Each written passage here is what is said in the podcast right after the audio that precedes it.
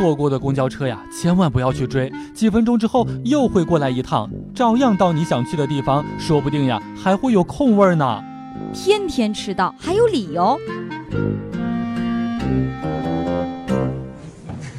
像不像有你？我一直都不太认同呀“人穷志短”这个词。你看，黛玉哥虽然说很穷，但是我依然想当世界首富呀。山脚下的李二狗呢，前两天跟一个姑娘表白，他们走在路上，李二狗想起来了一句诗，掏出了一支笔，可是半天都没有找到纸。于是他打开了钱包，从一大沓儿的一百块钱人民币当中抽出来了一张，把诗写在了上面，交给了姑娘，然后就表白成功了。山脚下的李二狗骄傲地说：“这就是文学的力量。”像不像有你？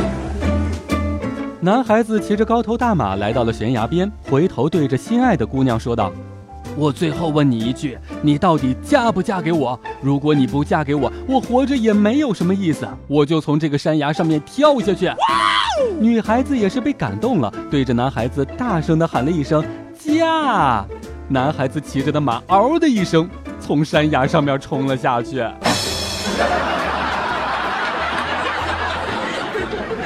烈日下暴晒半个小时的我呢，已经是汗流浃背。终于等到了女神出现，上前跟她表白之后，她也是对我说道：“你一边凉快去。”我心里面想着，她一定是喜欢我吧，不然怎么会这么体贴呢？